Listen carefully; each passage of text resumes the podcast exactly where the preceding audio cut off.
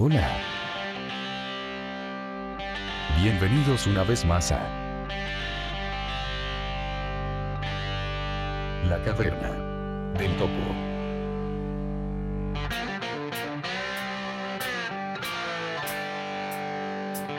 Muy buen día, muy buena tarde o muy buena noche, según el horario en que estén escuchando una edición más de La Caverna del Topo.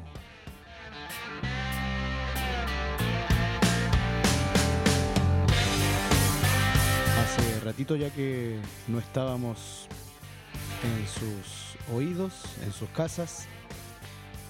Esta edición va a ser la número 12, en la cual tendremos una especie de topo esfera chilensis, como la Apple Esfera, pero en este caso es una topo esfera, es decir, comentamos con Rodrigo, Paula y yo los artículos que se han publicado en el blog, gracias al trabajo cierto de Paula y de Rodrigo también en la publicación.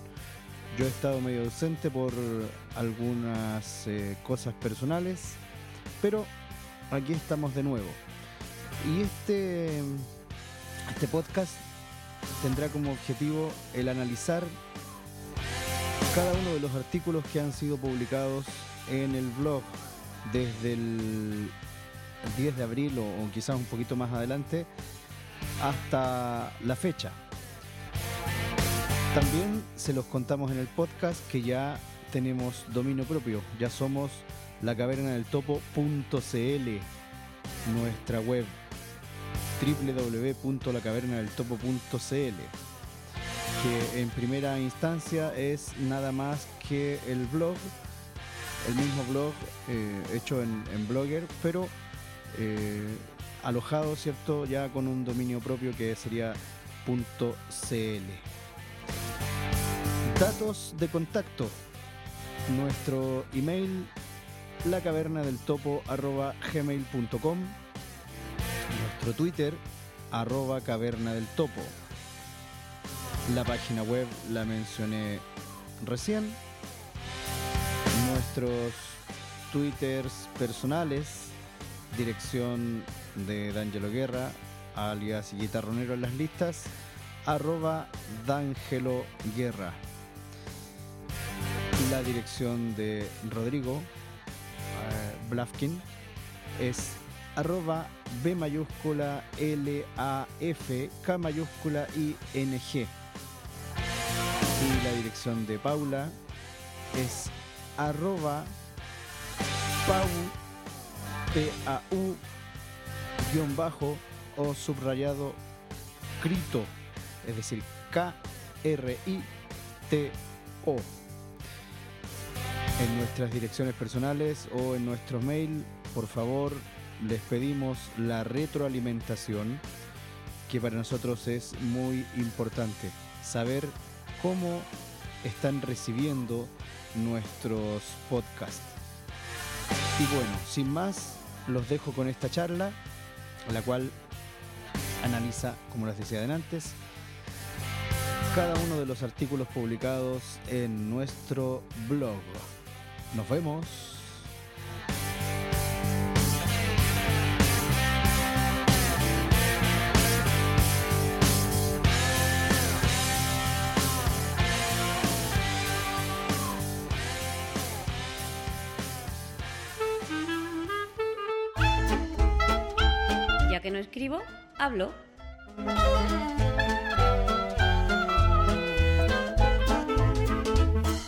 Un podcast de accesibilidad, tecnología o cualquiera sabe.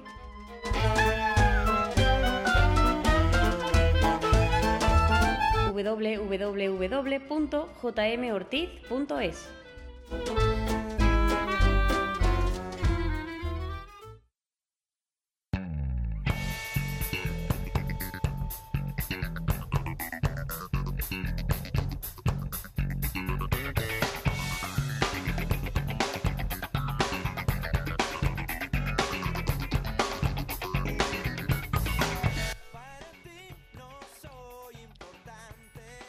¿Qué tal amigos? Tengan ustedes buen día, buena tarde o buena noche. como ya lo he escuchado en otros lados, pero esa frase me pertenece.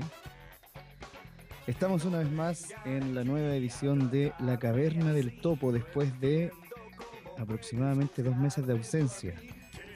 Y estoy aquí con mis contertulios, Paula Alarcón y Rodrigo Leutner. ¿Qué tal? ¿Cómo están? Hola, don D'Angelo, ¿cómo está? Uh, está con voz de, de ultratumbo usted. Eh, sí, digamos que últimamente no. El, el invierno no me ha tratado de forma muy benévola.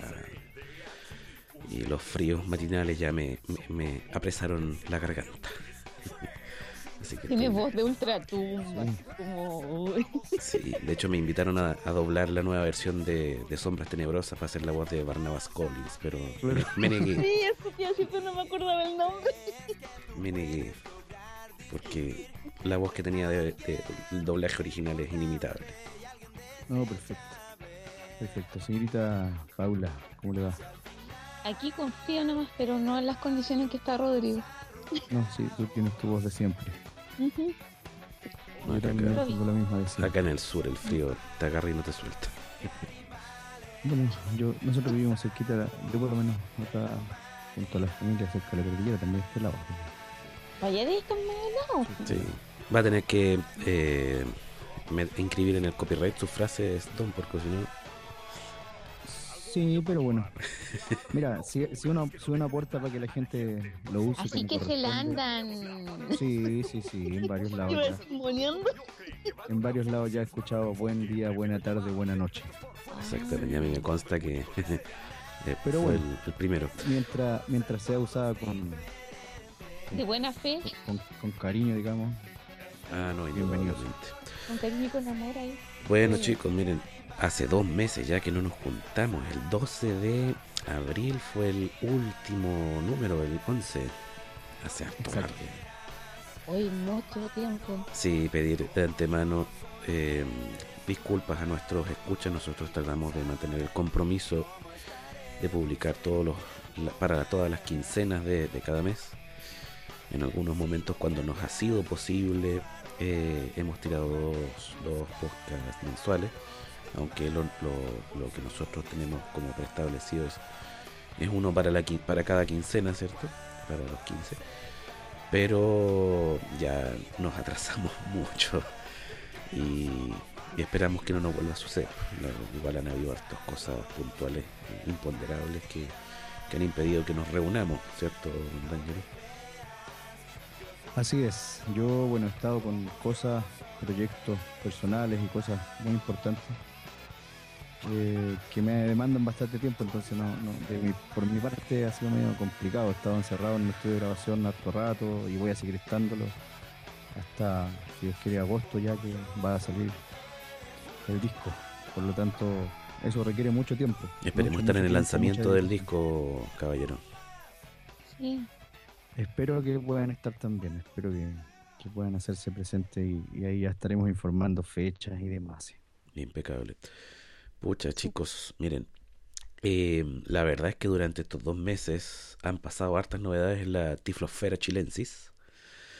Eh, hartas cosas que hay una página muy buena que encontré en internet, eh, de la cual yo he extraído algunos comentarios, algunas noticias que me gustaría comentarlas con ustedes porque son cosas bastante entretenidas o interesantes que me han parecido. Por ejemplo, en esta página que encontré en internet que se llama www.lacavernadeltopo.cl, no sé si alguno de ustedes la, la había escuchado nombrar. Ajá. A mí me sorprendió escucharla, no- no- Bueno, nunca, nunca la había Contarles leído. de, forma, contarles de forma implícita que ya somos punto .cl. Eh, sí, sí, ya, ya crecimos, ya. sí, dominio ya Y, establecido. mm, Sí. Sí. Y dentro de esta página, bueno, hay una señorita que se mueve como hormiguita que se llama Paula Alarcón, que publica y publica y publica muchas cosas y de las cuales quería que comentáramos un poco de, durante estos minutos. Miren, la primera noticia tiene que ver del 1 de abril y es sobre la postulación para la vivienda en Chile para las personas con discapacidad visual. A mí me sorprendió porque eh, yo de hecho hace un par de años, no, hace como cuatro años ya, yo me compré mi casita Y yo no tenía idea que como persona discapacitada tenía beneficios. De hecho, me acabo de enterar. Eh, por ejemplo, en este artículo lo que decía era que eh, si el postulante o algún familiar es persona discapacitada, tiene dos beneficios puntuales para adquirir y, mm, y, habilitar la casa en caso de que esta persona tenga problemas funcionales, ¿cierto? Que le impidan acceder a todas las dependencias del, del inmueble, las, adaptaciones que, que sean eh, pertinentes. Por ejemplo, están los subsidios al programa Fondo Solidario de elección para vivienda y subsidios para sectores emergentes y medios. Y son los beneficios que dan, son 30 puntos adicionales por cada miembro de la familia que cuente con su carnet de discapacidad. Esto incluyendo al, al postulante. Y eh, esto es según el artículo 55 de la ley 20.422. Ven, esto me pasa por no documentarme. Y de cumplirse con esto, o sea, de que la persona esté mm, con discapacidad, que presente discapacidad y tenga alguna necesidad de adaptar el inmueble, se lo va a beneficiar con hasta 20 UFs para mm, implementar accesibilidad dentro de su inmueble. ¿A cuánto está la UF, chicos? ¿Alguien sabe? Mm, parece que más de 20 mil. como 21, porque para los amigos que son de afuera, en nuestra querida y angosta faja de tierra llamada Chile, tenemos dos monedas oficiales. En realidad tenemos tres: el peso, la UF y la UTM.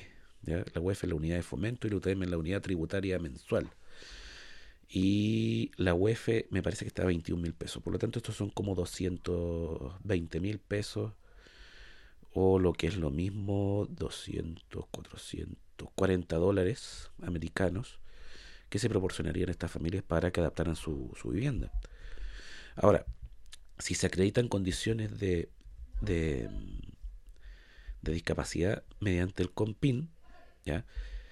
Eh, se puede extender hasta 80 UF. O sea, si, si tú tienes problemas funcionales, que necesitas, por ejemplo, un ascensor o colocar muchas rampas, bla, bla, bla, eh, si tienes la acredita si te acreditan alguien del compin ya eh, puedes postular, aumentar hasta 80 UF o sea hasta 880 mil pesos o lo que es lo mismo 1600 dólares y fracción a mí me pareció bastante buena la iniciativa eh, y como yo le digo yo no tenía idea cuando postulé así que yo no tengo ninguno de estos beneficios porque en ningún lado los informan bueno Claro, en esta es página cierto. extraordinaria que encontré sí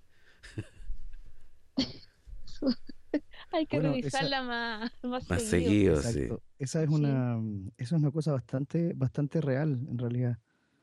Que si uno no sigue a Senadis, No eh, te informas no de te nada. te enteras. informas absolutamente de nada. No, no hay una difusión, no hay una, mm, no hay una, una, una especie de, de, de, de- de- de spot publicitario o algo, o algo por el estilo, no lo hacen. Y ni siquiera en las noticias, perdón, Exacto. Ángelo, lo, lo informan para que tú estés al tanto de eso. Nada, cero. Cero información. Yo de hecho Pero no sé de dónde campaña- sacaste Pero es una campaña de la Teletón. Sí, Uf. No bombardean hay... con Se, publicidad. se Sí, sí, ríen, puta, sí, eso es cierto. Te, bo- te bombardean de- con publicidad. Entonces, Es verdad. yo te digo, o sea, lo que a uno, lo que a uno lo beneficia como, como persona común y silvestre, digámoslo así, eh, de verdad no se, no se, no se informa, no se publicita, uno no sabe, eh, tiene que andar buscando o rebuscando por aquí y por allá. No toda la persona ciega es tecnológica como nosotros. ¿Se fijan? Entonces, a mi, a mi juicio me parece bastante, y ya voy a empezar a pelear, ya, ya empecé ya, pero a mi juicio me, me parece muy, muy, muy, muy mala política.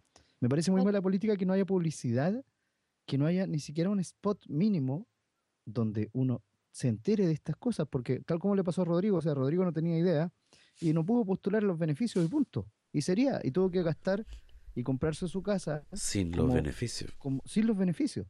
Como cualquier mortal. O sea, no quiere decir que nosotros andemos siguiendo los beneficios, pero Si existen hay que aprovecharlos. Hay que aprovecharlos. Exactamente. Entonces, si uno Eh, no los aprovecha por desinformación, a ellos no les va, no les va ni les viene que uno los desaproveche.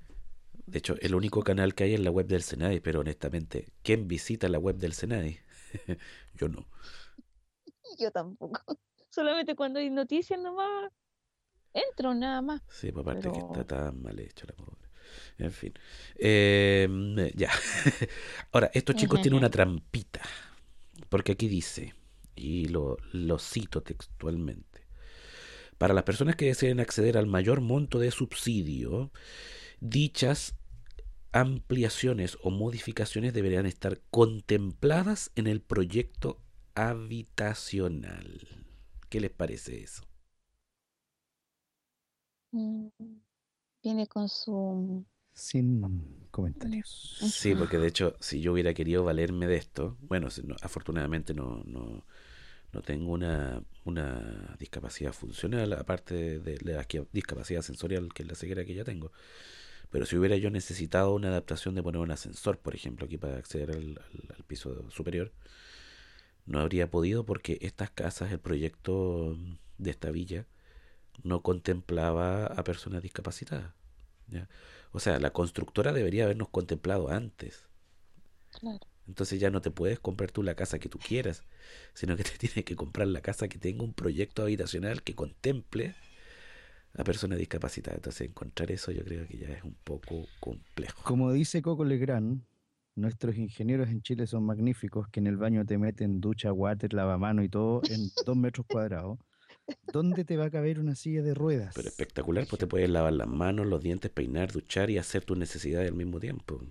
Correcto. Te. Pero ¿dónde te va a caber, mover. dónde, dónde- dónde te va a caber una silla de ruedas en un baño? Claro. O sea, si ya, si ya para los espacios públicos es un, un- un drama, digamos, eh, construir un baño para pa, pa- pa- pa discapacitados o para gente que usa silla de ruedas, Así que ese es el primer eh, el primer punto. Ya tenía esa noticia interesantísima con ese pequeño eh, añadido. Y bueno, ah, para mayor información tienen que acudir a las oficinas del MIMBU, o sea, el Ministerio de Vivienda y Urbanismo, donde los informarán mejor sobre las postulaciones, las fechas de postulación, los proyectos que cumplen con las características que se necesitan para poder utilizar estos beneficios y para que rellenen toda la pila enorme de formularios que van a tener que rellenar para poder hacer válido esto. ¿Ya? Pero eh, el que la sigue la consigue, así que si es que está alguno de ustedes escuchas viviendo en Chile y se está comprando su casita, recuerde que cuenta con puntos extra y UFs para eh, adaptarla a sus necesidades. Y eso fue.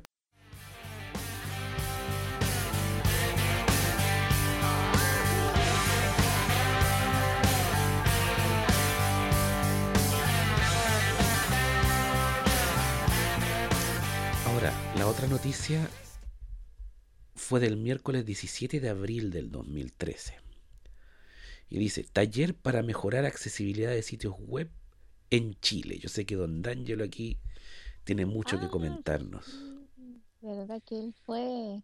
tengo mucho que hablar de aquel taller. Por favor, somos todo ¿Para orejas porque para yo quise ir, pero no cosas. pude. Poco. Las dos cosas, tengo que hablar para bien y para mal. Primero, fue simplemente eh, una especie de, eh, a ver, de taller tuvo nada.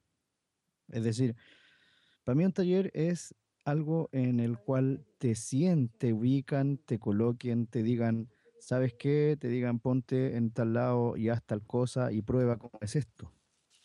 Fue solamente demostrar, demostrar y demostrar, ¿ya?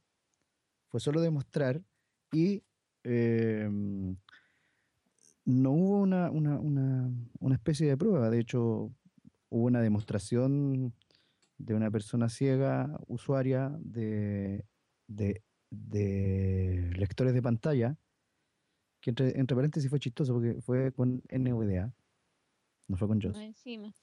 y con NVDA y con la voz de Speak. Ah, o sea, todos entendieron clarísimo. todo. Y en una velocidad A mí la voz de Speak no me desagrada, pero hay que tener un poco de práctica para entenderle. O sea, una no, y a persona una que no... y a una velocidad de usuario. Sí. Y demostraron en ese, en ese instante, en ese episodio, en esa parte del- del- de, la, de la charla, demostraron lo eh, inaccesible que es Loon. Es que Loon, Loon, para los La que no lo sepan, es a la Loon página de las últimas noticias, un que- diario. Y es asquerosa, y es asquerosa. Bueno, estuvimos ahí, eh, est- estuve como persona natural, eh, conocí a Taxan. En vivo y en directo. En vivo y en directo, No me estaba justo cont- detrás mío por No me coincidencia. contado eso. Y conversábamos, qué sé yo, envió un saludo para todos los, los amigos de la caverna del topo y que se sentía, esto es, es, este, entre un paréntesis, se sentía bastante eh, eh, contento de, de la entrevista que le habíamos hecho. Y estaba también a mi lado otra persona que es instructor de informática acá en Santiago, que también fue por coincidencia que nos encontramos, que es eh, Carlos Acevedo. Ah, Me sí, dijo. Carlito. Estaba Carlos y, y, bueno, nos encontramos por coincidencia, a- digamos, nos sentamos al lado, una cuestión Ah, de netamente vecinos. de coincidencia. Un saludo para Carlos si es que alguna vez llega a escuchar esto. Y nos, eh, y fíjate, Rodrigo y Paula, que con Carlos nos dedicamos a corregir muchas cosas. Eh, este taller de accesibilidad fue dado por gente eh, programadora de el, em, o sea, gente que, que del, del, del Senadi, ¿cierto? Que le explicó, netamente fue una explicación para gente que crea páginas web. ¿Ya? Es como eso, fue, por eso se llamó taller de accesibilidad. Ya, era como para webmaster en realidad, no se para. les entregaron las herramientas para a, lo- a los, a los, a los webmasters. Ya. Se les entregaron las herramientas para, para saber cómo, cómo hacer esto. ¿Ya? Para saber cómo crear, cómo, cómo con qué criterios crear una página web para que fuera accesible. Y eso es lo que, lo que por ahora puedo comentar. No sé si alguien tiene algo más que comentar al respecto. Yo tengo preguntas. Por ejemplo, eh, le- no sé si le pudiste tomar un poco el pulso a, a la tendencia que se está, mm, que, que le querían dar ellos en el, en el diseño de la web. Pero se están yendo hacia el diseño universal de páginas web o están optando por el yeto digital de las páginas especiales. No, se están yendo al diseño universal con accesibilidad. Se están yendo a la web 2.0. Se están, se están Ya, o basando en la guía. Es un, es un punto rescatable ese, yo Sí, se están basando, sí, se están basa- basando en la guía de la web 2. World Wide Web. Eh, muchachos, deme un pequeño segundo y me sumo nuevamente. Por supuesto. De hecho, yo creo que este sería un excelente momento para colocar eh, la entrevista que D'Angelo le realizó a una de las personas que estaba ahí presente. Así que vamos a pasar con esta entrevista y volvemos después del corte para escuchar sus impresiones. ¿Qué tal amigos? Aquí estamos con eh, la jefa del Departamento de Accesibilidad de Senadis, la señorita o señora Andrea, señora Andrea Pudequer. ¿Qué tal Andrea? Hola, mucho gusto. Estamos aquí felices por el éxito de este, de este, de este, de este momento de, que, que estamos acá en este seminario de accesibilidad web. Así que bienvenidos. ¿Cuál es la razón por la cual eh, se, se- se impulsa esta, esta iniciativa y parte esta iniciativa? Justamente porque la comunidad con discapacidad visual y las personas ciegas nos dicen y nos ponen en alerta hace un poco más de un año sobre la inexistencia de accesibilidad en muchos sitios web del Estado. Eh, entonces, durante el año pasado trabajamos en eh, generar una alianza estratégica con la Universidad de Chile para que pudieran ellos realizar las gestiones necesarias para poder evaluar la accesibilidad a los sitios web de una, manera profesional y nosotros como Senadis ahora vamos a poner a disposición de estas personas eh, la temática y para que puedan hacer sus mejoras. Porque hoy día todos, y a través de la Convención de, las Nacion- de los Derechos de las Personas con Discapacidad, en la práctica todos debemos, tenemos el derecho de acceder a la información eh, de forma oportuna y por supuesto en formatos accesibles. Por eso que este es el inicio de la etapa del trabajo que estamos haciendo. Luego viene una etapa que vamos a trabajar, vamos a entregarle, perdón, a los ministerios y a los organismos la retroalimentación vamos a trabajar con eh, blogueros, así que están muy invitados a participar también, eh, y gente de eh, tecnología para que este tema empiece a ser difundido como una necesidad a través de las redes sociales. Y después lo que vamos a hacer es que vamos a lanzar un ranking web de accesibilidad y para luego postular todo esto a un sello de accesibilidad para poder tener registrado y promover los, los sitios web que tengan y que promuevan la accesibilidad a las personas con discapacidad visual. Esto está basado en, eh, la web 2.0, ¿verdad? Los criterios de, accesibilidad o, la mayoría de ellos para poder hacer la, valga la redundancia, la página accesible. Sí, sí, exactamente. Yo experta en accesibilidad web no soy, soy la jefa del departamento, pero no, pero sí por lo menos lo que, lo que generalmente nosotros uno habla de los criterios A, AA y AAA, nosotros lo que tratamos de hacer es generar un estudio que tuviera el AA como, mm, como media, entendiendo que el AAA es muy difícil y, espantaríamos a mucha gente, digamos, entonces vamos a partir por el AA eh, vamos a, dejarlo como estándar eh, para luego ir siempre subiendo. La accesibilidad nosotros la entendemos como eh, es perfectible día a día, uno aprende día a día de las cosas y nuevas tecnologías siempre se van, van, se van agregando. Así que mm, en ese sentido estamos trabajando con, al respecto. Las personas que evalúan, además de ser gente, gente evidente, ¿cierto? Y, y, y que tienen un bagaje bastante grande en cuanto a programación, eh, también son personas ciegas. Sí, lo que pasa es que hay dos etapas. Uno lo hicimos con eh, personas que, eh, que ven. para poder hacer un análisis completo de todos los, para poder realizar la, la, retroalimentación. Y una vez que tuvimos este trabajo, nosotros hicimos un llamado público a través de la página web del Servicio Nacional de la Discapacidad para justamente invitar a la comunidad ciega a que nos pudieran validar eh, la información. Entonces nosotros estamos en esa etapa de proceso donde mandamos una encuesta y preguntamos, em, por ejemplo, un sitio que es muy accesible, eh, ¿usted lo encuentra accesible, sí o no, del 1 al 7? Y ahí hay varias preguntas que estamos haciendo. Eh, y la idea de ahora es cerrar esta etapa, promover que la accesibilidad web existe, porque hasta el día de hoy la accesibilidad web en el país no existía como, como, como como un concepto, por así decirlo, aunque sí existe, digamos, eh, para que vamos a empezar ahora con las empresas. Entonces, para la etapa de las empresas, ahí nosotros queremos conocer dónde están las personas ciegas para que nos puedan hacer la retroalimentación diaria y trabajar en conjunto. Correcto.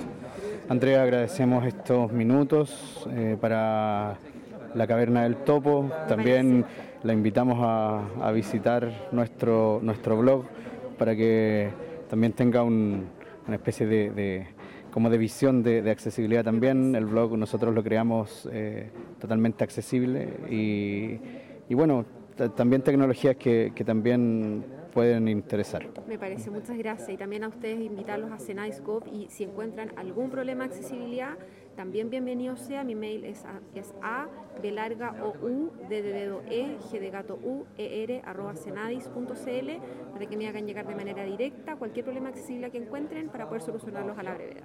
Ok, Andrea, muchas gracias. Así que ahí teníamos la, la entrevista a la señorita Andrea, eh, que tuvo la gentileza de, de conversar con nosotros y, y, darnos toda esta interesante información que, que rodeó a, esta iniciativa que independientemente de, que haya sido breve y de que hayamos quedado con gusto a poco, lo cual eh, es obvio porque es la primera de estas cosas que se hace en Chile, por lo tanto no es que nos parezca mal, sino que tenemos hambre de más. Así que...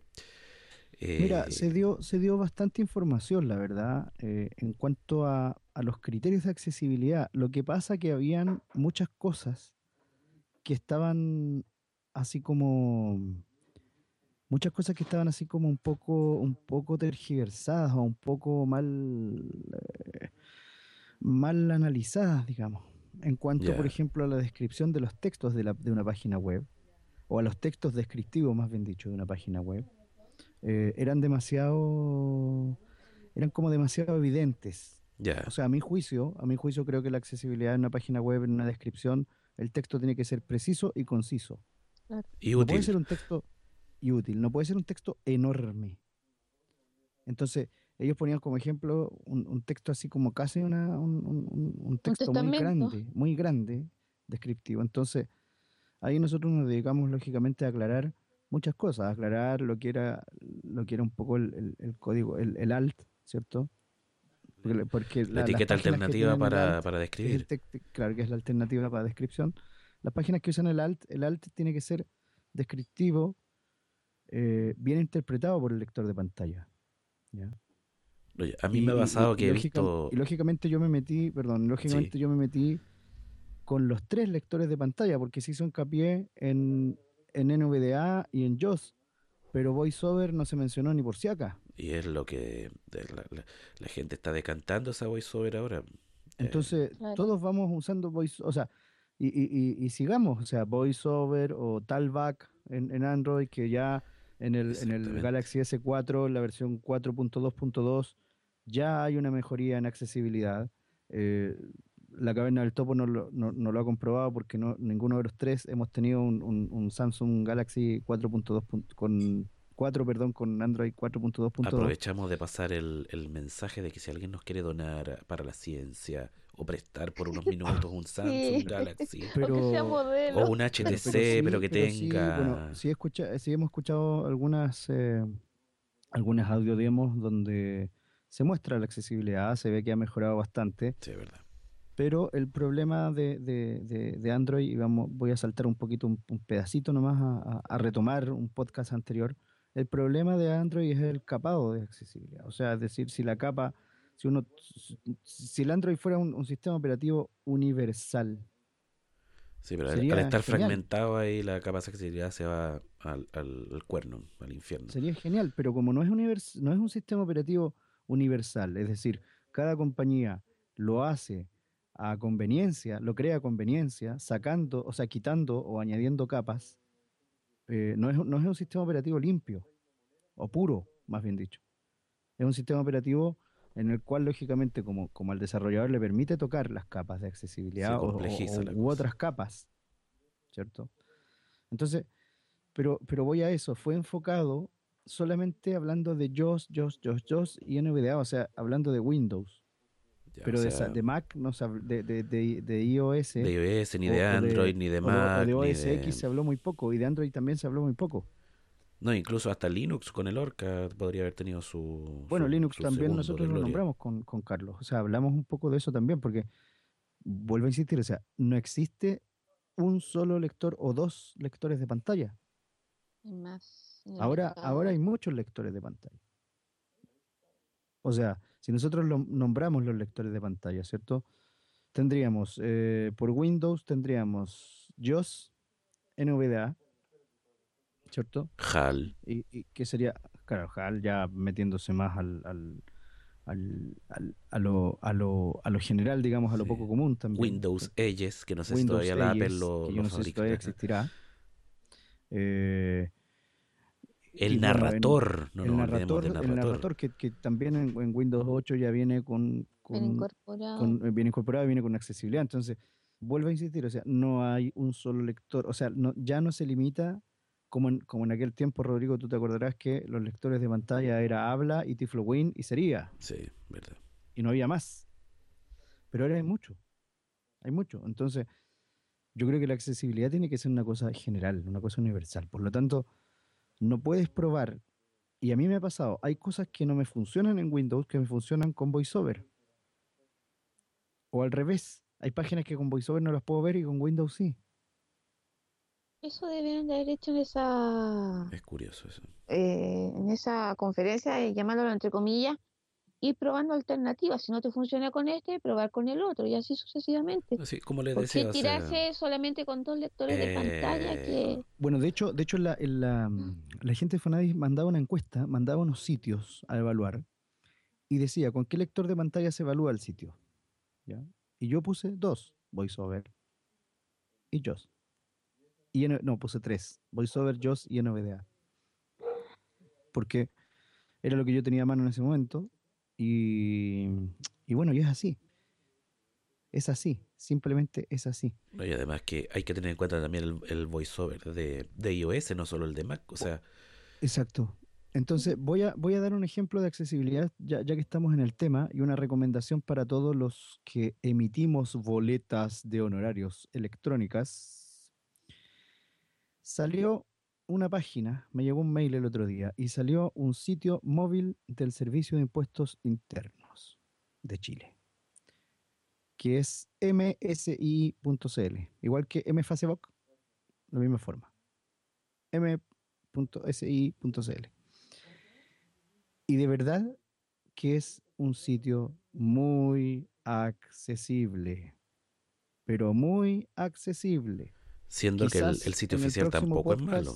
Quizás en el próximo podcast voy a tratar de hacer una demostración así muy chiquitita, pero de verdad que es un sitio muy, muy práctico y muy accesible. Ya el Totalmente sitio- amigable. ya el sitio web, el sitio web eh, universal desde, desde, desde el iPhone, digamos, siempre ha sido accesible.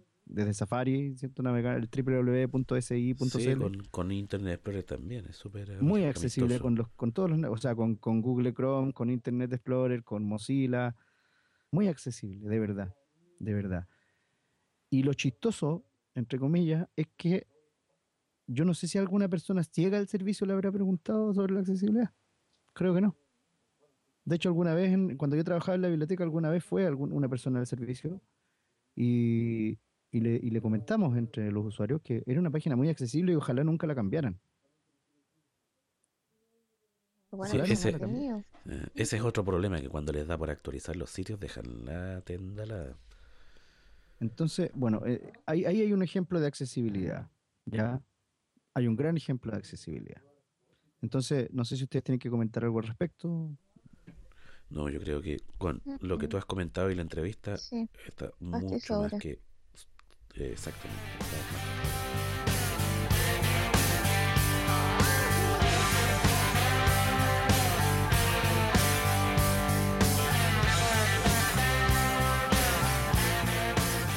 Entonces pasemos a la noticia del viernes 26 de abril. Todavía estamos pegados en el mes de abril. Oye, yo voy remontando y digo, "Oye, ¿qué, qué habría hecho ese, ese niño? Y dice aquí claramente, casting para participar, perdón por el gallito, pero se me salen, casting para participar en obra, teatral. Se convoca a las personas ciegas que deseen participar de teatro sensorial a la obra La felicidad de los García de el dramaturgo nacional Juan Radrigán. Oh, perdón, sí, Radrigán está bien dicho. Montaje dirigido por el director Sauré, el cual será presentado en el Centro Cultural Gabriela Mistral. Los ensayos serán remunerados y durarán dos meses. La obra se presentará cuatro veces a la semana durante cinco meses no continuos, es decir, que mm, van a ser dos meses de presentaciones durante el año 2013 y el resto durante el año 2014.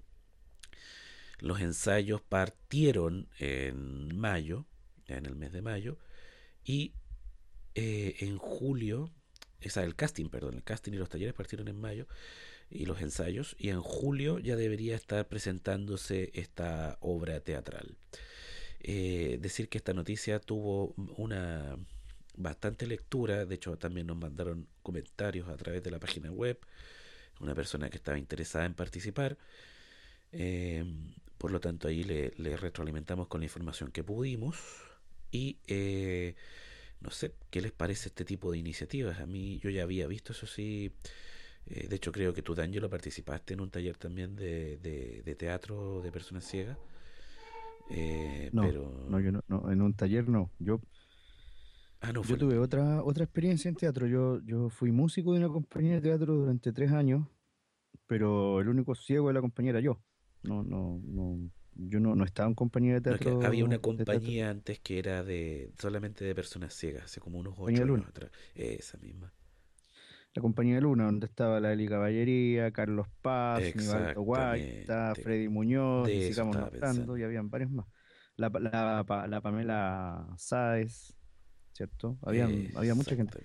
Y esa compañía, sí, esa compañía, fíjate que tuvo, tuvo bastante éxito, esa compañía.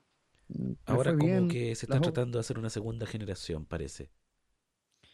Yo no sé quiénes tienen la iniciativa de este proyecto, pero me parece bastante interesante que, Que den la oportunidad. Que les dé la, claro, que, que les dé la oportunidad, que, que tengan ganas. Ese, ese es como mi, como mi comentario, en realidad me, me parece interesante. A mí me, me, me gusta leer este tipo de noticias. No puedo participar porque estoy muy lejos, pero si estuviera allá, lo más probable es que estu- estuviera metido en este tipo de, de iniciativas.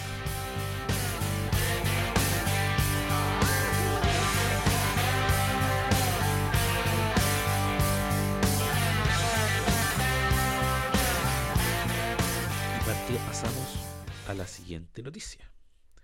Y ya pasamos al mes de mayo, miércoles 1 de mayo. Uh, la nariz se me está congestionando de manera horrible.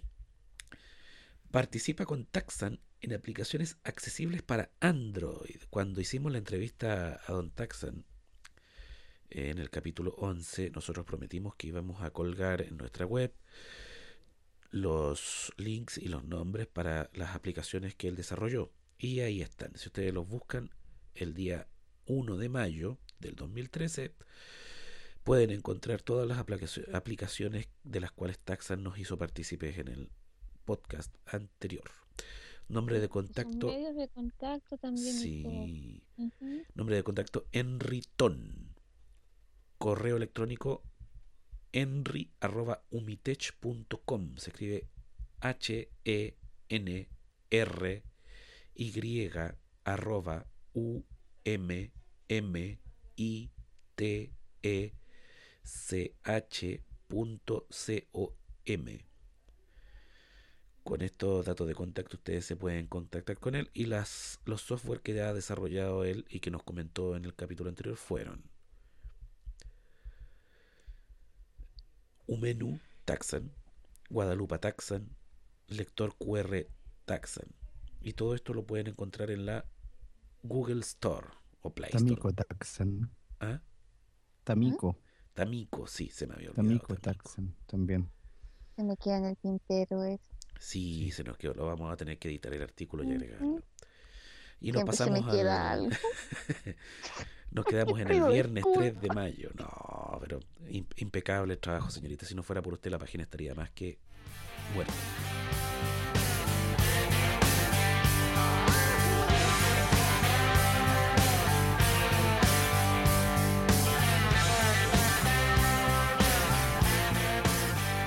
Pasamos al viernes 3 de mayo y tenemos la cicletada Fundalurp, pedaleando por un sueño.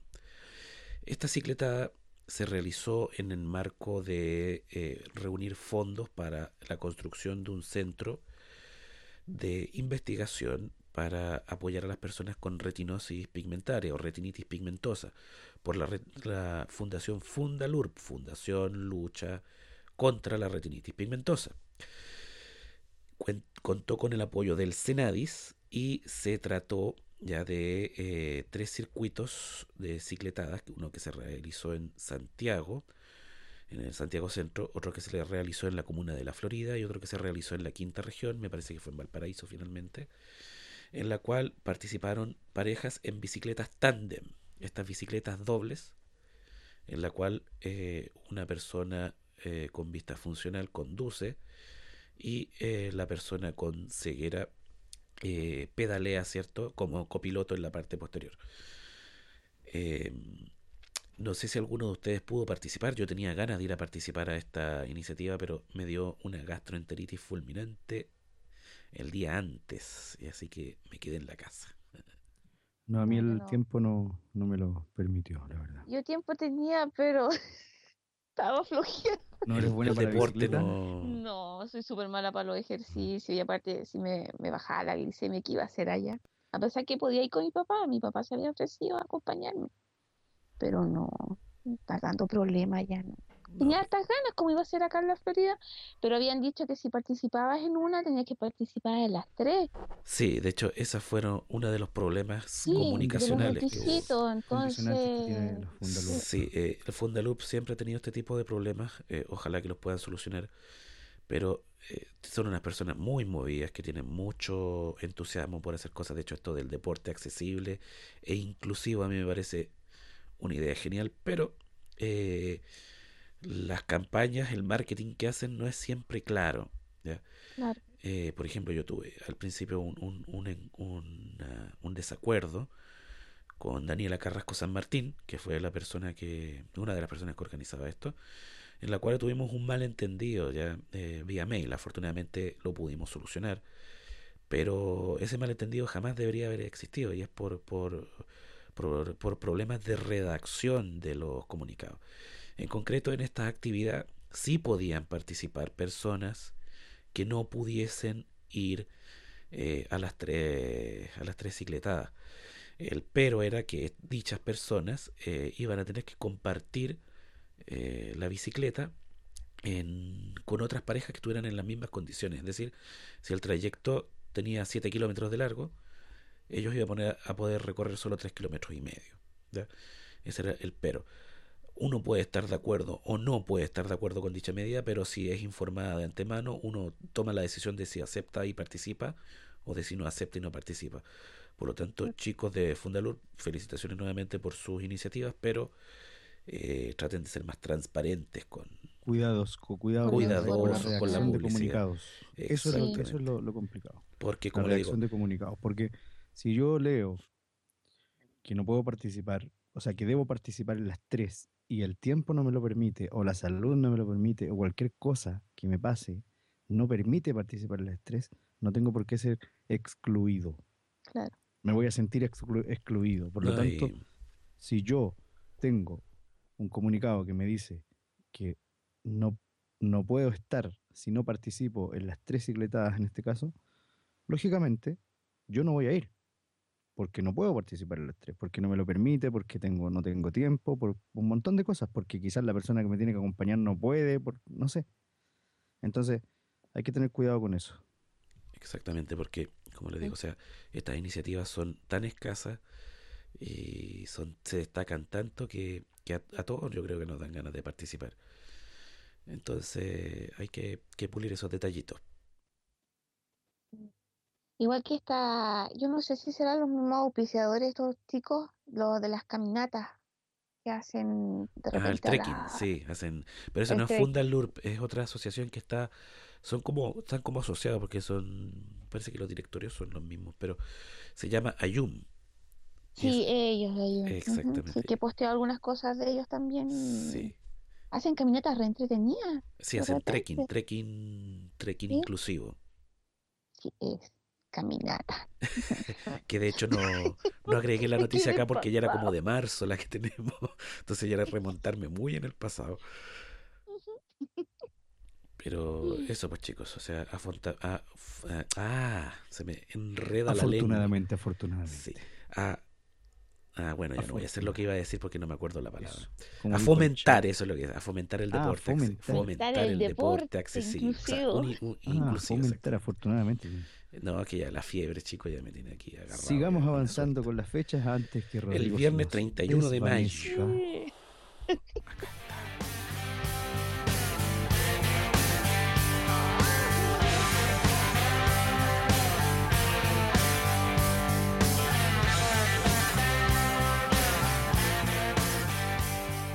Viernes 31 de mayo del 2013. Invitación para asistir a la película El regalo audio descrita. Esta noticia a mí me, me agradó mucho porque es la primera película chilena con audiodescripción también eh, chileno. Es la primera vez que en nuestro territorio nacional se audiodescribe una película. Esta, Me nace una pregunta, perdón. Dígame, sí, no, dale. La película tenía una, una invitación, ¿cierto? Donde iba a ser mostrada en el... En el en- eso Ah, Eso, eso, eso, es lo que, lo que voy a leer ahora. Aquí dice que esta iniciativa surgió en el Club de Leones. ¿ya? Eh, don Fernando Gasmuri, quien es relacionador público del Club de Leones de Villa Alemana, un día, esto pasó por una anécdota, que él un día estaba en el cine y vio a dos personas conversando en la película. ¿Ya? Y le llamó la atención porque si tú vas al cine no vas a conversar, vas a ver la película. Y resulta que al terminar la función se dio cuenta que uno de estas dos personas era ciega. Entonces se- ahí se, se pegó el, el alcachofazo, como decimos acá, se, se dio cuenta, se percató de que una de que esta persona no le hablaba, sino que le, le explicaba lo que pasaba en la película. Entonces ahí nació la motivación por él de, de, de hacer algo eh, más, más formal, más, más, más institucional, ¿ya? Comenzó a investigar, descubrió el mundo de la audiodescripción y finalmente eh, desarrollaron un, un proyecto. Se hizo una encuesta, que yo no sé a quién encuestaron porque a mí no, a ti, D'Angelo, A mí tampoco. y a ti. Paula. Menos. Ya, no tengo idea de quién habrán entrevistado, a quién habrán encuestado, pero hicieron una Parece que encuesta. eran los de la, de, yo no sé si llama, mm, bueno, de ahí de esa parte de Villa Alemana, de la gente de allá de, Tiene que haber sido por allá. eh, sí, sí, usuarios de allá. Y la encuesta era para saber qué película chilena les gustaría escuchar audio descrita. Y eh, la más votada fue El Regalo de Cristian Galás. Por lo cual eh, se contactó al, al director, Cristian Galás, quien gentilmente cedió los derechos de autor de la película, la cual se adaptó. ¿ya? Eh, La pregunta mía es, Dime. nuevamente, yo vi el regalo sin audiodescripción hace tiempo y me pareció una película muy bonita, muy chistosa por lo demás, tiene, tiene partes muy jocosas. ¿Habrá cambiado la película? No, ¿Habrá cambiado alguna cosa no, no. en favor o en desmedro de la audiodescripción? A ver, ah, por lo menos yo la escuché. ¿Tú la escuchaste, Paula? Paula. La, la voz, sinceramente no. De nuevo, Paula, porque te, te fuiste. sí, te, te, te habías ¿Qué caído. cosa dijiste? Uf, ya. Eh, no, que les decía que no había visto solamente el principio de la película, Ya, solo al pero principio. mm, la voz no me, no, no me gustó mucho. Mira, eh, Pero ha tenido buena aceptación entre la comunidad en lista y todo. La, muy buena, muy buena. yo la escuché Muy buena completa. crítica. Yo la escuché completa. Y puedo decir que la calidad de la audiodescripción me agradó mucho. Me agradó mucho el profesionalismo que se vio involucrado en, el, en, la, en la elaboración de esta audiodescripción. Tiene eh, unas voces en off de muy buena calidad, independientemente de que la voz del, del varón sea eh, agradable o no. No es una voz que deje indiferente Claro. es una voz eh, más de actor que de audiodescriptor. ¿ya? Entonces, en ese aspecto, de repente, como que pone muchos énfasis. Y eh, no, nunca pisan diálogos de los actores. ¿ya? Eh, usan muy bien los tiempos entre, entre, entre diálogos para explicar las escenas. Las escenas están muy bien explicadas. ¿Cuáles son los peros que yo le encontré? Bueno, uno eh, que es el más importante, que es muy literaria. O sea, no es como la UDESC español de la 11, que, que es más, más funcional, es más instrumental. Te describe escenario, personaje y acciones, nada más. En cambio, este, esta voz en off interpretaba un poco la- la- las intenciones, ¿ya? Las intenciones, le daba un, un contexto más emocional a la descripción, por lo tanto, no dejaba tanto a la imaginación de, de nosotros como espectadores lo que estaba pasando, sino que inducía un poco a, a pensar en algunas cosas. Eso, eso fue como, como el reparo que yo le, le- le pondría. Por eso digo muy literario, era como estar leyendo una novela. ¿ya? ¿Y Eh, está, mm, está descargable de algún sitio? Yo no- Sí, no- sí, sí, sí, sí. Eh, está descargable de varios sitios. De hecho, en la lista Cineudesc y más. Pueden suscribirse a Cineudesc y más. Guión subscribe con Bs largas. Arroba yaogroups.com. Eh, ahí la pueden conseguir. Y esperemos también, eh, vamos a consultar nosotros si, si no hay problemas con los derechos de autor y la vamos a colgar en nuestra web también. Siempre y cuando no haya problemas con, con los derechos.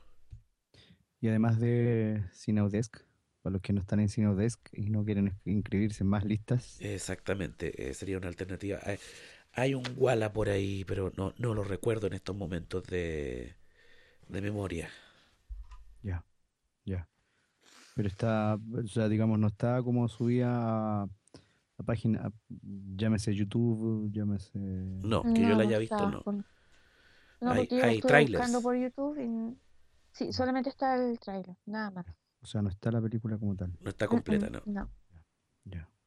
¿Y tú, Paula, la, la pudiste Eh, yo la tengo y escuché Ah, el... Entonces ya sabemos de dónde va a caer.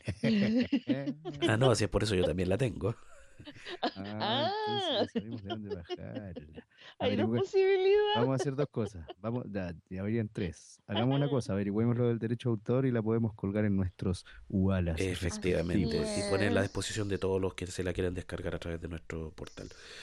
Oye, Paula, tú que participas en la. Tú participas en Cine Audex y más, ¿cierto? Sí. ¿Qué, qué opiniones han existido de personas que no sean de acá de, de Chile? Porque igual. Mira, he eh, escuchado críticas, bueno, no son críticas, sino que opiniones buenas de personas que son, obviamente no, no chilenas, que son, más que nada, había opiniones de personas españolas y argentinas. Y encontré que la película está excelente. Excelente audio, excelente audiodescripción. audio- audiodescripción, sí. Lo que más recalcaba la audiodescripción. Porque hacía la comparación entre la, el- la audiodescripción argentina y chilena, y la chilena, no sé, eh, pasaba los límites de, de haberlo hecho expectativa. mejor. Así es, de sus expectativas muy buenas. que no se ofendan los, los hermanos de la República Argentina que nos puedan estar escuchando, Así es. pero la audiodescripción argentino, yo no sé si es amateur o qué, pero es muy malo. Ahora, yo nunca he escuchado una película argentina con audiodescripción. He escuchado, por ejemplo, no sé pues, cuál fue la, la que escuché, escuché el Día de la Independencia con Audesc argentino. Y, y como les digo, o sea, de repente habían escenas de acción que estaba quedando la tendalada, eh, momentos, ¿cierto?, que quedaba de, mucho audio, ya de, de destrucción, de, de bocinazos, de carreras sin diálogo, en que podrían perfectamente haber descrito muchas cosas, y no decían nada. Eh, otras, Mira. otras escenas en que pisaban los diálogos de los actores. No, mal, mal. Entonces yo no sé si yo no sé si era amateur o era oficial, la verdad. Lo ignoro. en, en Endonech, en la parte de cine de Endonech, en la, en la, en la cinemateca creo que se llama, endonech.es, hay una, una página, o sea, una película que se llama Anita. Ya. La película es argentina Ya, y tiene audiodescripción. y tiene audiodescripción argentino.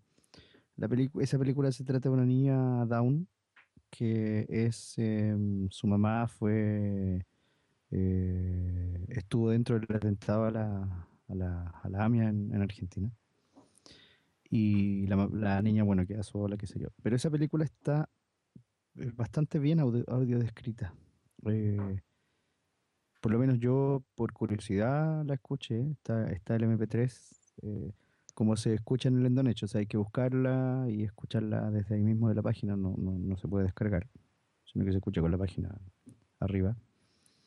Pero está, esa estaba bien audio descrita, fíjate. Por lo menos yo, yo no soy muy amigo del Audiodesk en realidad.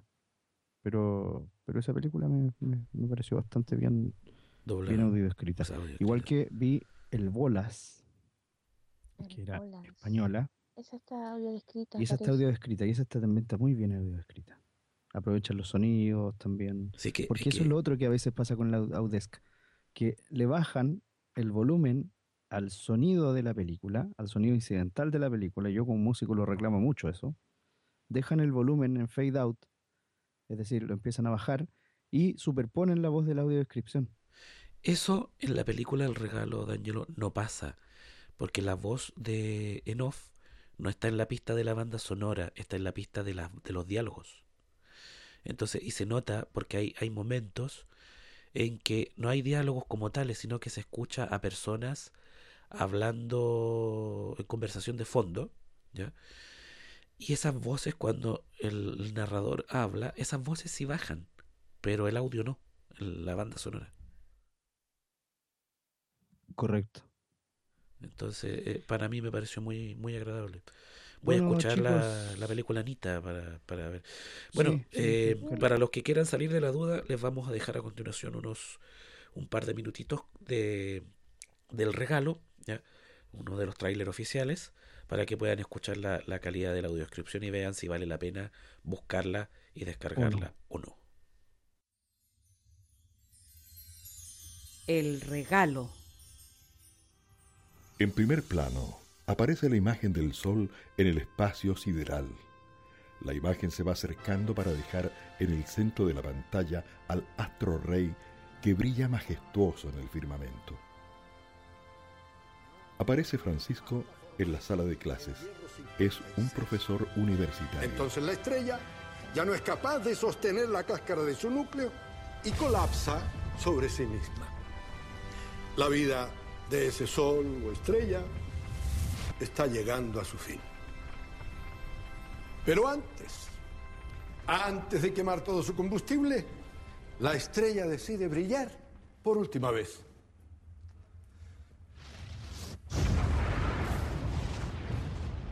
La materia se paraliza y el tiempo, el tiempo al fin se detiene.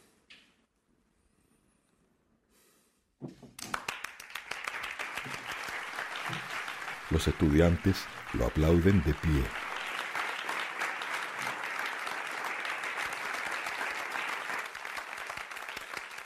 Bueno, muchachos, gracias por haber compartido conmigo esta mi última clase y buena suerte a todos. Acto seguido, voltea hacia el escritorio y comienza a guardar sus documentos en un añoso maletín de cuero. Al mirar de reojo, ve sorprendido que sus alumnos se han acercado para despedirse. Una de las alumnas le obsequia un ramo de flores amarillas, estrechándolo en un emocionado abrazo. Vaya, vaya. No, permítame. Partamos la torta, ¿no? En las escenas siguientes, se muestra al docente compartiendo alegremente con sus alumnos y alumnas, conversa con ellos, disfruta de algunas bebidas en un ambiente de sana diversión. La estudiante de las flores sigue a su lado preocupada de los más mínimos detalles y demostrándole su afecto, insistencia que al docente le Que incomoda. vaya muy bien y muchas gracias. Bueno, gracias a usted.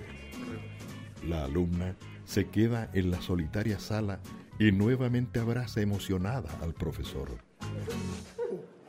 Chao, profe.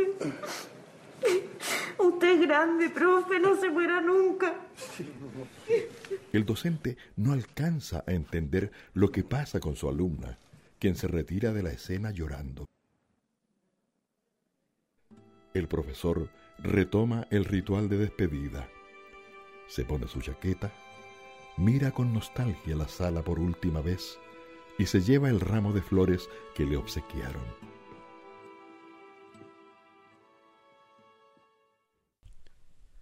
Bueno, y ese fue eh, el tráiler del regalo.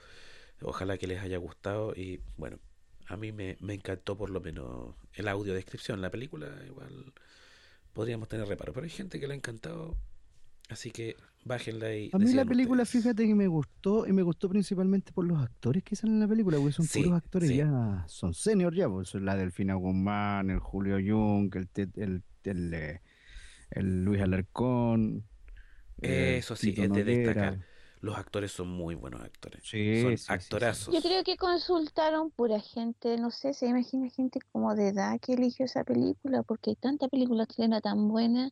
No, pero la, la película es buena, es buena. El Pero tema, es buena la película, el tema es que la exactamente película. Es que- toca- Es que, lo que tiene que es chistosa, es como, Sí. es como un, un- es como no sé, por lo que quisierais darte, igual si tuvierais, si, si tuvierais así como en el plano ya jubilado y la tercera edad, yo feliz de la vida me daría un regalo así como ese. sí, todo el rato. Porque de eso se trata, ¿cachai? De pasarlo bien, así como de, Claro. de disfrutar.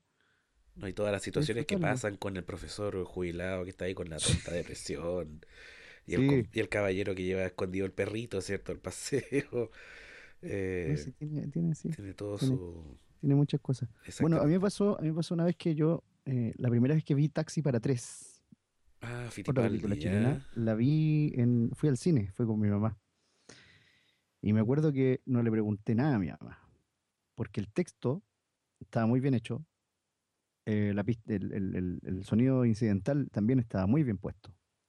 Entonces, no te quedaba mucho para imaginar, como que te das cuenta, sino, no sé si, por ejemplo, Taxi para tres necesitaría Au- Audesk, la verdad, porque Sí, hay películas que se, se describen solas en realidad.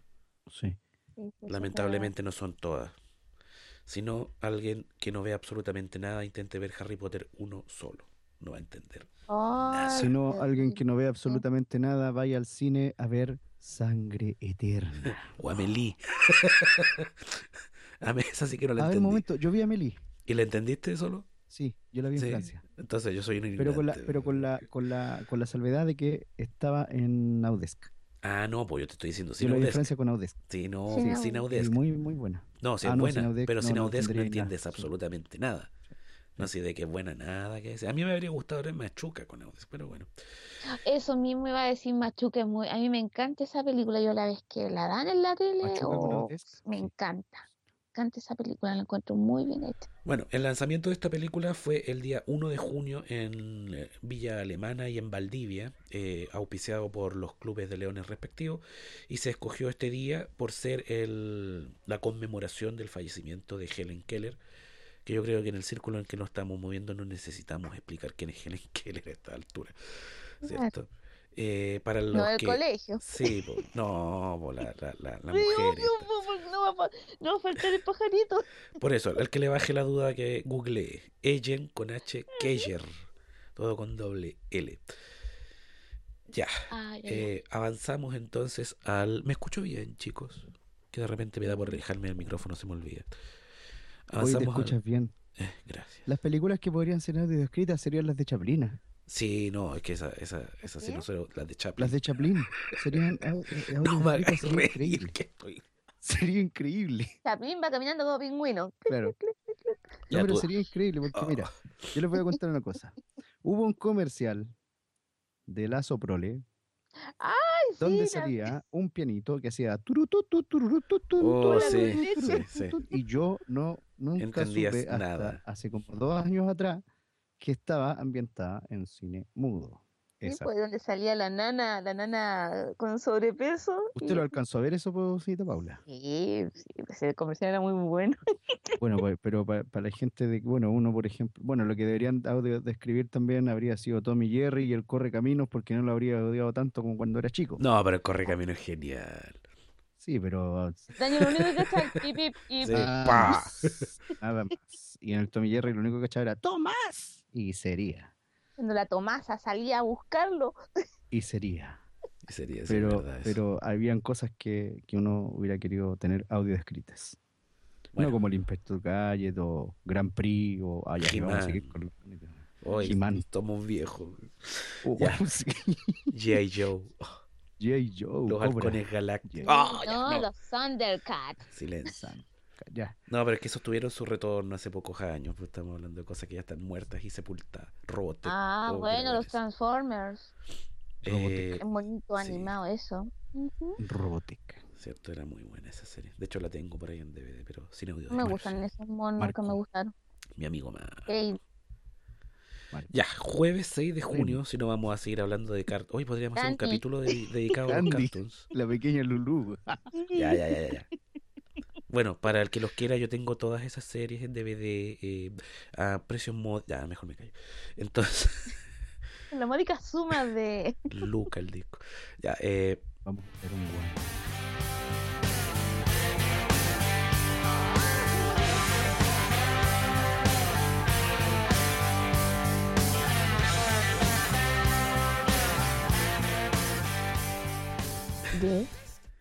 Jueves bonito. 6 de junio del sí. 2013.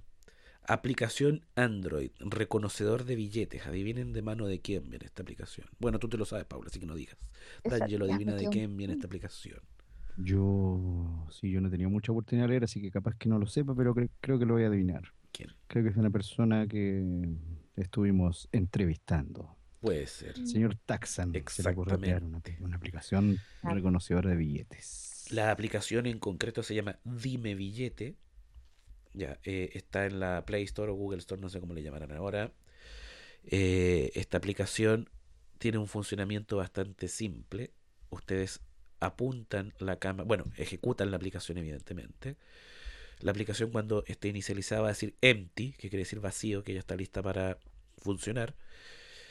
Colocan el billete, si está, puede ser en una superficie lisa, idealmente en una superficie blanca. Si no tiene una superficie blanca, coloquen un papel debajo. O si el billete está muy arrugado, lo pueden sostener en la mano.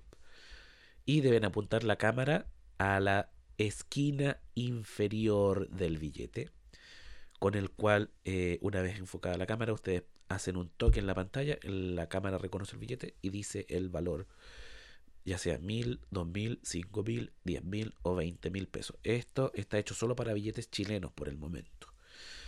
Buena iniciativa, pero ¿cuál es mi pero? Que yo no sé si va a ser el que tienen ustedes.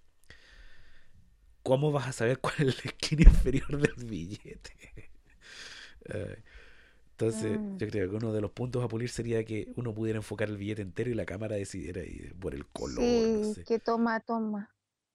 Que toma. Exactamente, pero yo no le he podido probar porque el, el teléfono Android que tuve durante un poquito tiempo lo tuve que devolver. Pero si alguna vez puedo echarle manos a otro, eh, por seguro la probaré. Y aparte son re poco lo- lo- las personas ciegas que tienen teléfono con, a- con Android acá, Acá en en Chile. Chile sí, yo no conozco mucho. Sí, la mayoría son con iPhone, entonces Son pocos. Sí. muy poco yo diría. De hecho, ¿ustedes conocen personalmente o, o por listas a alguien chileno que tenga Android? Mm, mm, no. Yo tampoco.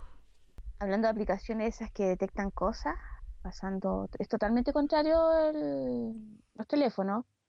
Quiero recalcar la de iPhone, Tap Tap. sí. Muy buena, Ah, dígala nomás. muy buena, excelente. Eh, te dice el color, el objeto y súper. El Ah, otro día, para probar, para probar, le Es tomé una la- perro, a Homero, y Homero es rubio. Y acá me dijo, perro marrón, eh, casi que estaba echado en una alfombra azul, poco menos faltó. que me. Que es lo mismo que. mm, Que, mo- que movie. No, ¿cómo se llama? Eh, Movi, O Movi. Movi. No, y, No. Movi- y Movie. O Movi, sí. o O Movi, Movi, perdón. No, no. Y Movie es para, para otra No, no, cosa. y Movie es para hacer películas. Eh, ¿Es lo mismo que Movi? No. ¿Por qué no es lo mismo que Movi si Movi ha sido lo mismo? Eh, bueno, yo creo que va a centrar en el mismo objetivo, pero no es tan específico, D'Angelo. Yo lo encuentro móvil que te da, aparte que, eh, ¿cómo se llama? Tap Tap C, eh, te, te repite lo, lo que tú fotografiaste, la toma que Sí. hiciste. O Muy Movi era más O comercial. El- el objeto era, era identificar objetos para que tú pudieras hacer una compra online de ese objeto. Entonces, por ejemplo, tú veías, ah, ya eh, se me acabó el tóner de la impresora. Le sacabas una foto, te identificaba el tóner, el- la marca, el modelo. Sí, pero por ejemplo, yo con Movi yo, yo vi latas de. móvil estaba en inglés Ah, no, no, sí, yo también, también, también. Y esta está totalmente en español, te ¿Cómo se llama? Perdón. Tap Es que, Tap mira, yo con la Sí, grabación del disco he estado sí, tan de desconectado, que- Deletréalo, deletréalo. Sí, por favor. T-A-P Ya. T-A-P de nuevo, tap tap, como el tip top, pero Sí. tap tap. Ya. Ya, ya, ya. La hora, la hora. Sí, perfecto. ver. C-S-E-E. Oye, el que tap, tiene sí. fiebre soy yo, Tap, no tú. Tap, tap, sí. tap, tap, Y es gratuita. Exactamente. Requisitos para tenerla. Requisitos que Sí. sirve, bueno, ¿Tienes que crearte para, alguna cuenta, algo así? eh, no, nada. ¿Tiene Solamente tú la buscas en, en la App Store, Ya aparece. aparece primeras y la descargas y listo. Se puede instalar en cualquier iPhone. Mm.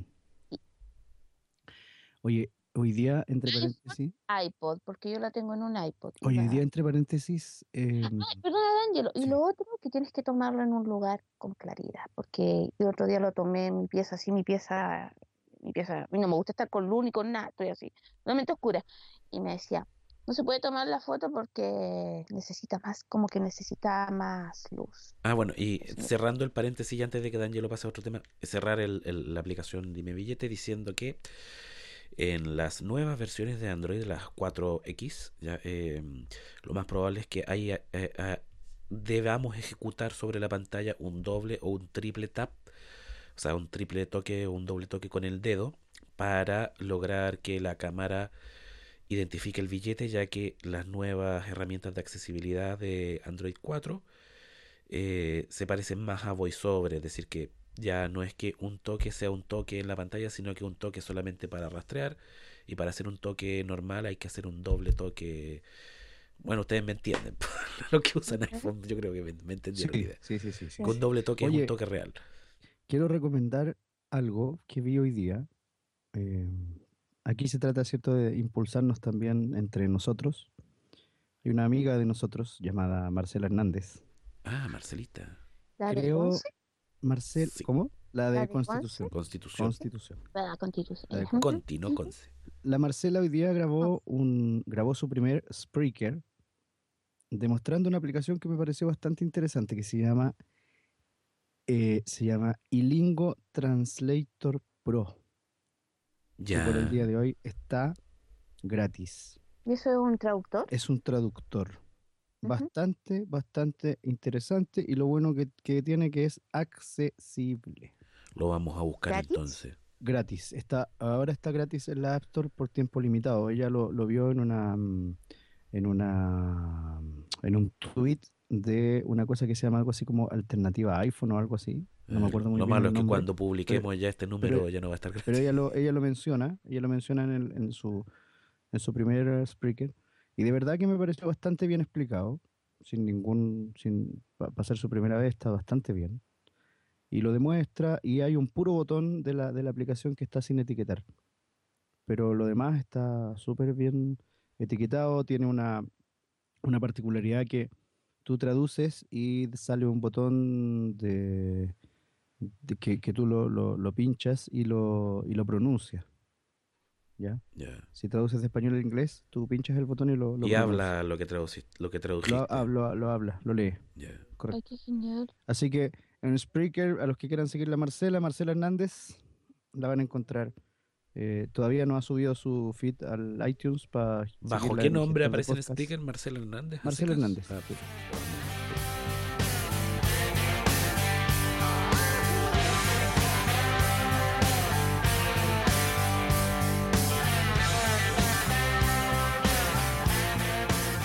Bueno chicos, esto eh, ha sido lo de la tiflosfera chilensis. Por lo tanto, ahora voy a pasar con un par de noticias de la tiflosfera La tiflopelota. Exactamente. La, la ciego bola. Mejor suena más bonito tiflosfera. Ya. Sí. Si hubiese Eh, sería muy raro. No, pero alguien se puede sentir ofendido. Eh, bueno, eh, el- en la web de mm, Tiflo Informa apareció una noticia muy interesante de un proyecto que está en Kickstarter, esta plataforma, ¿cierto?, de crowdfunding, o sea, de, de financiamiento con fondos cruzados, ya de muchas personas eh, anónimas, llamado Littersoft. No sé si alguna de ustedes ha escuchado hablar de él. ¿no? Ya, se los cuento. La página web es www.litersoft, l i t e r s o f t punto org.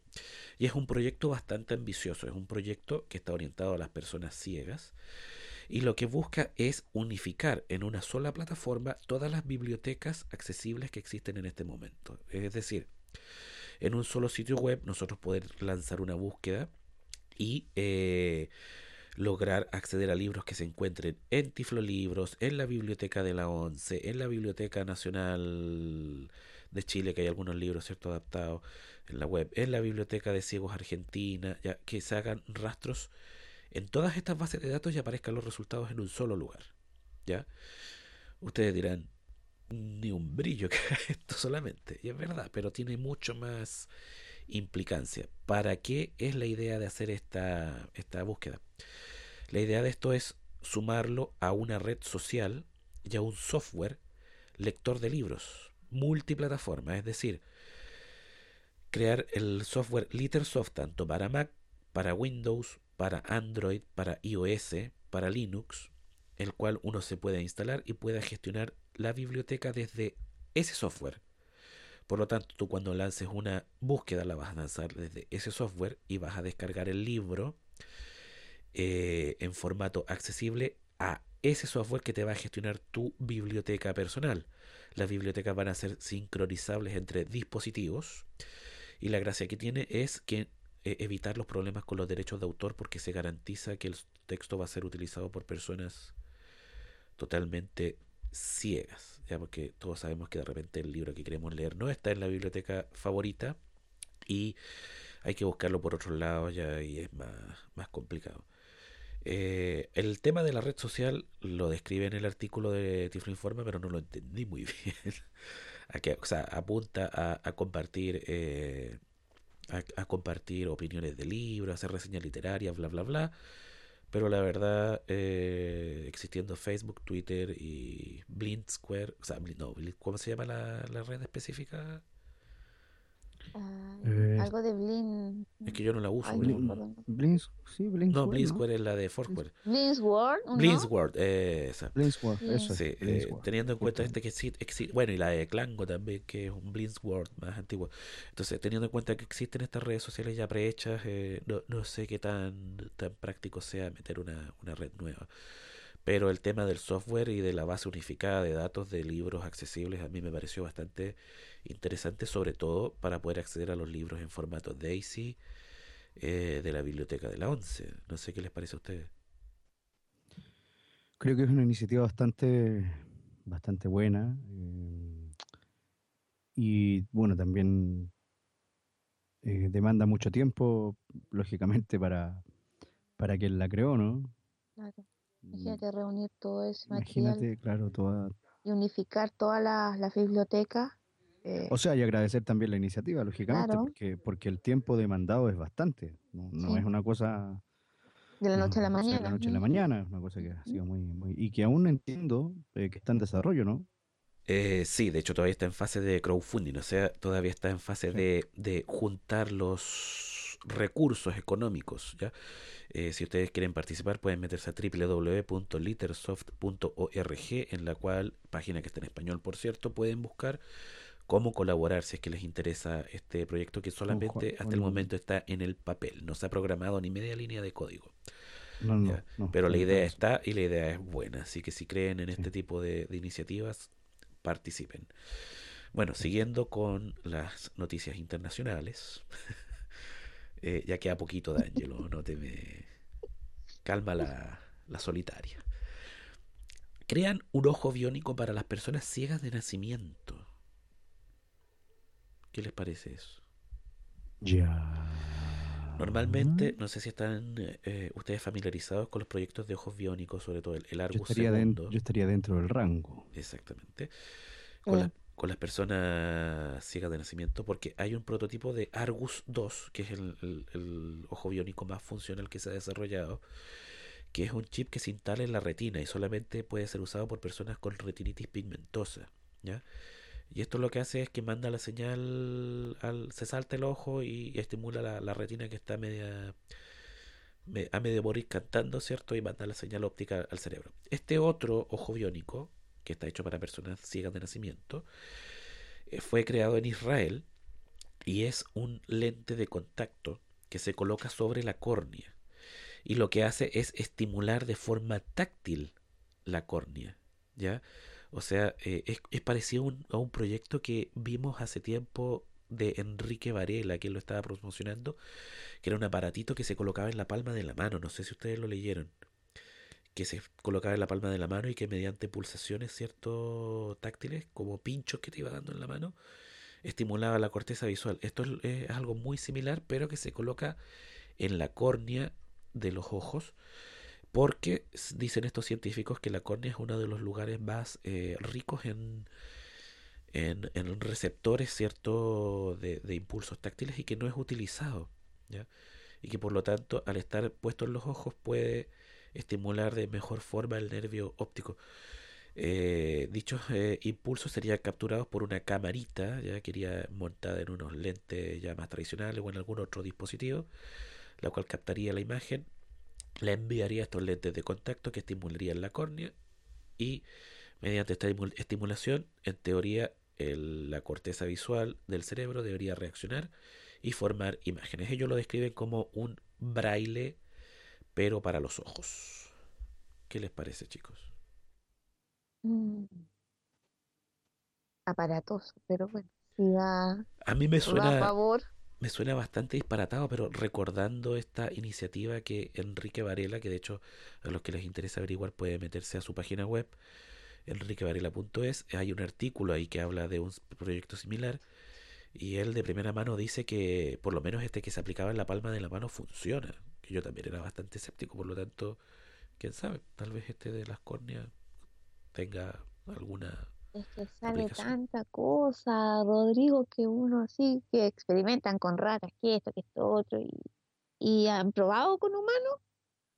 No O sea, salía. usted, usted es reticente, señorita, ¿eso quiere decir? No sé, no sé. No, pero es que tanta cosa, tan, no sé, pero bueno, ni tú respondes. Bueno, pasemos No, al sí, es siguiente. Escéptica, pero bueno. No, no es que, o sea, por lo menos en mi caso yo lo vería difícil porque yo, yo tengo retinosis de prematuro. Entonces yo tengo dañado el cristalino, la córnea, la retina y, y un problema en el nervio óptico. Entonces no, no, no, no sé cómo me ayudaría el sistema. no. Entonces yo creo que tú tendrías que leer el de también. Sí, ese es el problema, que casi la mayoría de estas, estas, estas pruebas científicas que se hacen siempre son para personas con retinitis. Entonces, ¿dónde quedan las personas que tienen glaucoma? ¿Dónde están las personas que tienen, eh, ay, ¿cómo es que se llama tengo yo? Eh, Otras cosas. mm, bueno, oye, no, Ah, no cómo Se te olvidó lo que tienes, Paula. Es que yo, eh, sí, retinopatía diabética. Ay, que Ah, me, me eso. confunde el nombre con la retinitis. Entonces, Sí, es que son de ¿dónde origen distinto, pero personas? fines similares. Sí, es Nunca han verdad. hecho estudios para ese, para ese otro grupo de personas que queda, Yo creo ahí que no un lo, ladito, así yo como creo que no lo vamos a saber nunca hasta que experimenten con... eh, con personas, porque siempre están haciendo pruebas, O hasta que no se masifique y le empiecen a vender. De hecho, el que ya se vende es el Argus 2 y yo no me lo compraría, pero de abarrado porque es carísimo. Cuesta en ¿Cuánto? pesos chilenos aproximadamente 36 millones por ojo. Y eh, te deja viendo en una Prefiero, resolución que, prefiero seguir sola- ciego y comprarme una parcela. eh, que una Yo parcela prefiero te sale, comprarme un auto con un chofer. un- una parcela te sale 2 millones por daño. Por eso, O sea, 4 mil parcelas. dólares, ¿cachai? O sea, Unas parcelas. unas par- unas. Ah, sí, pues vivir ahí de, de, de las rentas. Eh, pero un ojo y la visión que te devuelve es paupérrima, o sea, eh, ver solamente luz y sombra, alguna silueta. Yo me, me decantaría por este sistema si es que me, pudiera, me, me permitiera leer, por ejemplo, que Claro. tendría una aplicación funcional y práctica para mi vida laboral.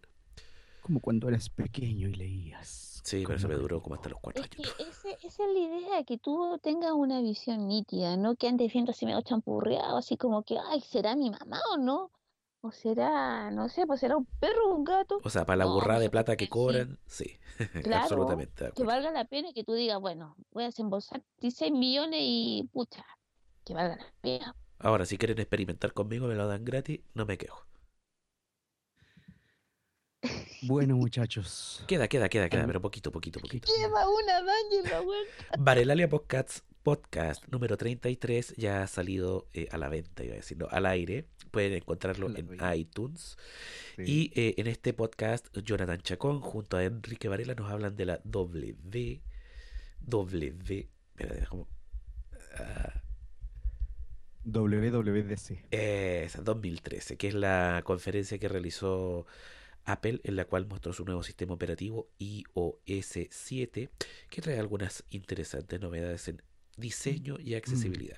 Si quieren Bueno, hay tres, saber hay más tres de él, podcasts que hablan de que Exactamente. Sí, o sea, Y está siguiente, recién salido del horno, porque creo que fue el, el- fue hace Sí, como fue hace el poquito. la el conferencia y Enrique de inmediato llamó a Jonathan y Enrique, sí, Enrique, los, eh, los magnéticos y. Sí, la Magnéticos tertu- también sacó su nuevo podcast Y con la el... tertulia algo hizo, parece que no lo he escuchado. No, yo tampoco. Y el último, eh, es la última información. Raid Kurzweil participará en un seminario en Chile. Ya, para quienes no lo sepan, Raid Kurzweil es uno de los padres ¿cierto? de la accesibilidad para las personas ciegas. Es una persona, es un futuro, no sé si se dirá futurólogo, ¿ya?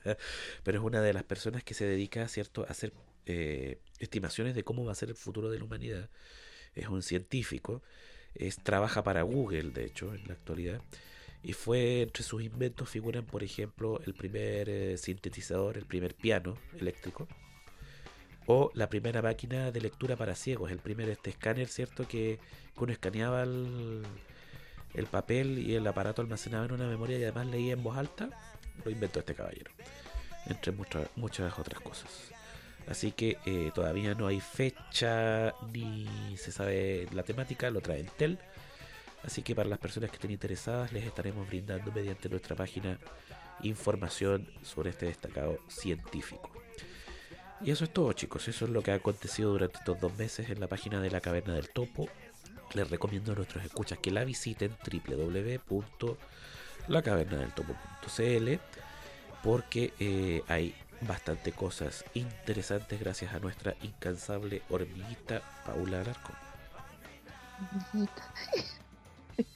Sí, yo todos los días estoy actualizando el Twitter, así que ahí también pueden encontrar información diaria. ¿Y cuál es nuestro Twitter, Paula? ¿Cuál es nuestro Twitter? Dijo, dijo, perdón, ¿cómo dijo? ¿Cuál es nuestro nuestro Ah, que este el resfrío no me deja. ¿Cuál es nuestro, Twitter? Arroba caverna del top. Exactamente. Correo electrónico, que ya se me olvidó también.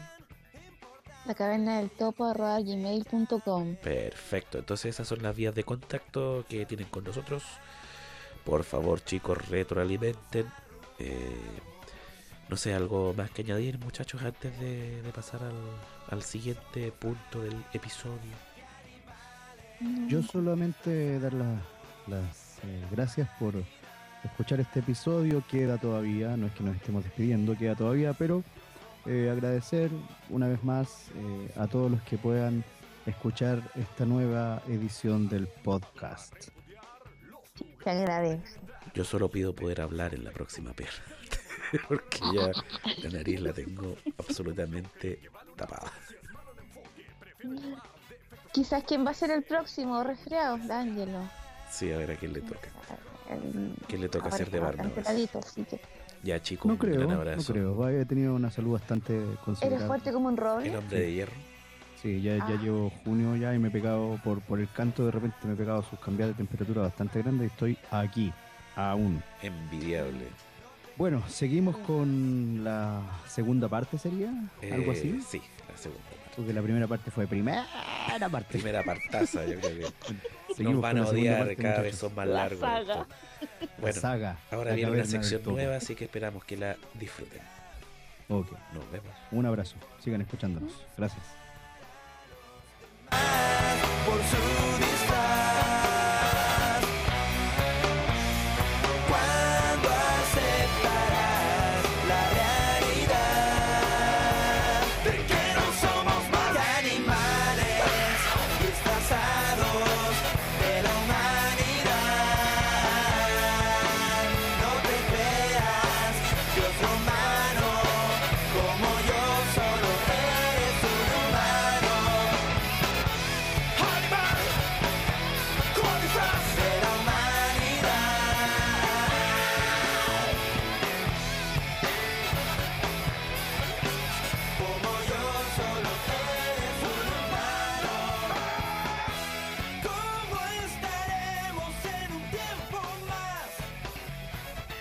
Debido a que el presente episodio dura una hora con 34 minutos, la segunda parte ha sido desplazada al episodio 13.